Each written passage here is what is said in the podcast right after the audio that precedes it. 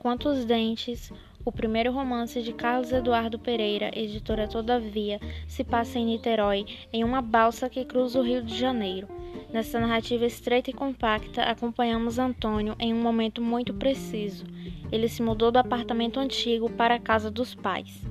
O maior patrimônio deste livro é, sem dúvida, o ponto de vista de Pereira.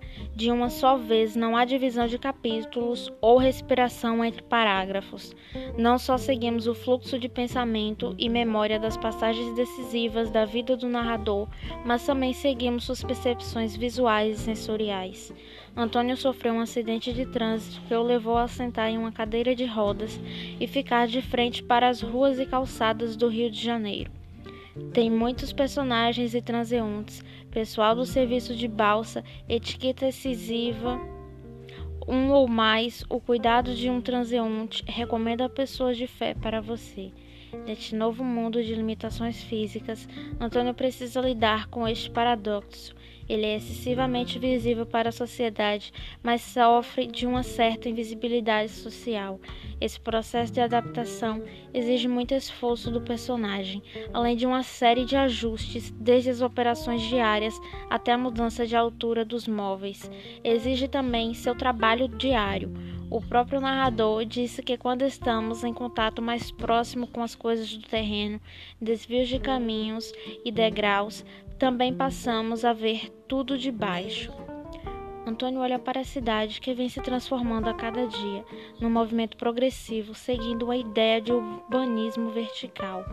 Os acordos com as construtoras que vencem as licitações, oferecendo mais em conta de três orçamentos para o Estado, prevêem alterações sempre apontando para cima o que não se vê nesses casos é a terra podre, o subterrâneo formado de terreno arenoso, misturado com água salobra, as máquinas nos condomínios ligadas dia e noite, bombeando uma coisa barrenta, depositando em algum terreno baldio, em algum rio ou lagoa, o lodo que está na base, teimando em retornar o espaço que um dia foi seu quando o narrador regressa à residência dos pais, também leva o leitor a explorar os seus anos de crescimento.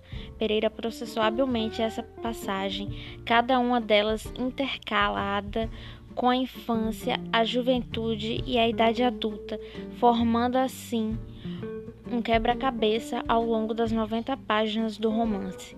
Na primeira página, demoramos pouco para determinar sua relação com o comandante. O comandante é um ditador o pai controla todos os movimentos da mãe e espera que seu filho tenha a mesma ocupação na marinha e seja um macho alfa. No entanto, Antônio, que está há anos deste perfil, portanto, acreditamos que Antônio está se tornando cada vez mais perturbado com a sua posição no mundo, apenas para ser aliviado quando já adulto, e o acidente mais uma vez o tornou o foco de atenção de todos, fazendo-o voltar aos 20 anos.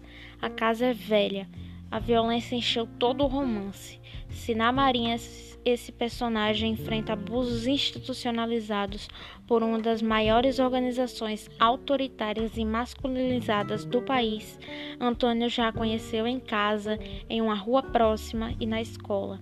Pereira senta-se sozinho na, numa cadeira de rodas, o que o aproxima do leitor e das personagens e estabelece uma ligação entre os dois o que nos permite ler o romance de uma só vez, o que não o torna nem um pouco. Quando amarramos as pontas soltas de Antônio no passado, percebemos que a vida raramente nos fornece as respostas que procuramos.